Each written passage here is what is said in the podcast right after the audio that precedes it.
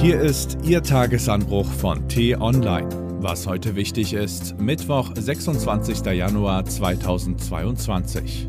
Die Bundesregierung muss sich endlich klar gegenüber Russland positionieren. Geschrieben von Florian Harms, gelesen von Axel Bäumling.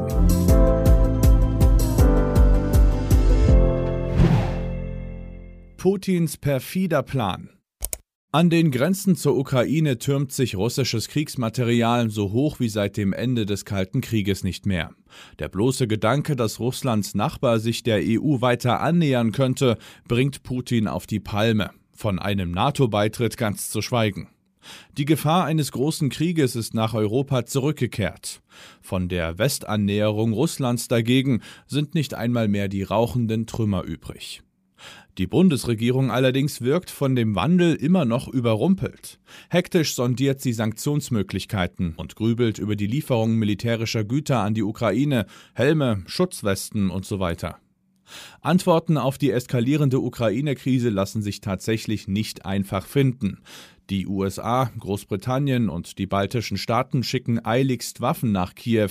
Sollte Russland in den kommenden Wochen einen Angriff auf die Ukraine beginnen, haben die hektischen Lieferungen nach Ansicht der meisten Experten zwar keinen Einfluss auf den Kriegsausgang, die Waffen treiben jedoch die Zahl der Opfer in die Höhe.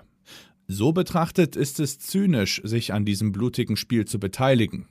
Nach dieser Logik bräuchten die ukrainischen Streitkräfte allerdings gar nicht erst anzutreten, denn sie unterliegen ja sowieso. Dass die Ukrainer sich kampflos ergeben, glaubt aber nun wirklich niemand. Im Gegenteil, russische Invasoren würden auf erbitterten Widerstand stoßen. Waffen in die Ukraine zu schicken, dient demnach vor allem der Abschreckung. Falls Russland dennoch seine Panzer losschickt, wäre es wiederum zynisch, den Opfern der Aggression Unterstützung zu versagen. Und als wäre das alles nicht schon vertrackt genug, liegt auch noch die Last der Geschichte auf jeder Entscheidung. Deutschland hat in Russland Millionen Tote zu verantworten, in der Ukraine aber auch. Was also kann die Bundesregierung tun? Als erstes könnte sie aufräumen. Seit Wochen hagelt es Analysen, in denen man erfährt, was angeblich in Putins Oberstübchen vor sich geht und was er als nächstes tut. Wir wissen nicht, was Putin plant. Punkt. Selbst detaillierte Beobachtungen und spitzfindige Analysen ändern daran nur wenig. Denn bis kurz vor Beginn eines Angriffs sind die Vorbereitungen von einem perfekten Bluff nicht zu unterscheiden. Die Drohkulisse ist offensichtlich. Dass nichts dahinter steckt, kann man nicht behaupten. Um in einer so verwirrenden Lage auf einen grünen Zweig zu kommen, muss man durch das Gestrüpp der Möglichkeiten eine Schneise schlagen. Zu einem Urteil kann man nämlich trotzdem gelangen. Der Truppenaufmarsch rund um die Ukraine ist als Drohgebärde gemeint, und das ist nicht zu tolerieren. Der Kreml-Chef setzt auf Krieg, vielleicht mit einem verheerenden Angriff, vielleicht auch bloß als Verwirrspiel. Es ist ein perfider Plan, denn mit beidem ist die rote Linie zivilisierter Politik überschritten. Man muss nicht warten, bis der erste Panzer über die Grenze rollt. Die Bundesregierung muss sich entscheiden, welche Rolle sie spielen will. Sieht sie sich als Vermittler oder will sie Partei ergreifen? Bisher hat Deutschland sich am liebsten ausgleichend betätigt und die verfeindeten Lager an einen Tisch gebracht. Das ist verdienstvoll, doch dass unsere Regierung so sehr zögert, entschlossen Position gegen Russland zu beziehen, richtet unter unseren Verbündeten massiven Schaden an. Im Osten der NATO ist das Vertrauen in Deutschland dahin und in Washington auch. Das geht nicht lange gut. Deshalb ist jetzt nicht so wichtig wie ein klarer Kurs.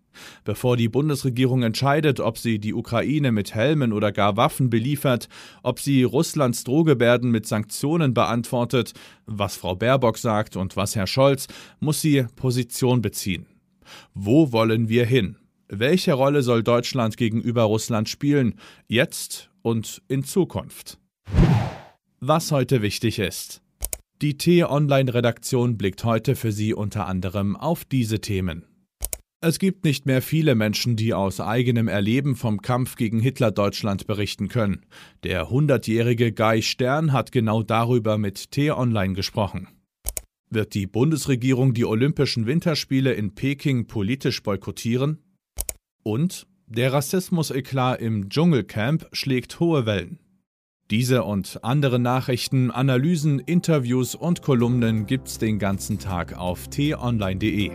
Das war der T-Online-Tagesanbruch vom 26. Januar 2022, produziert vom Online-Radio- und Podcast-Anbieter Detektor FM. Immer um kurz nach sechs zum Start in den Tag. Bis morgen. Ich wünsche Ihnen einen frohen Tag. Ihr Florian Harms.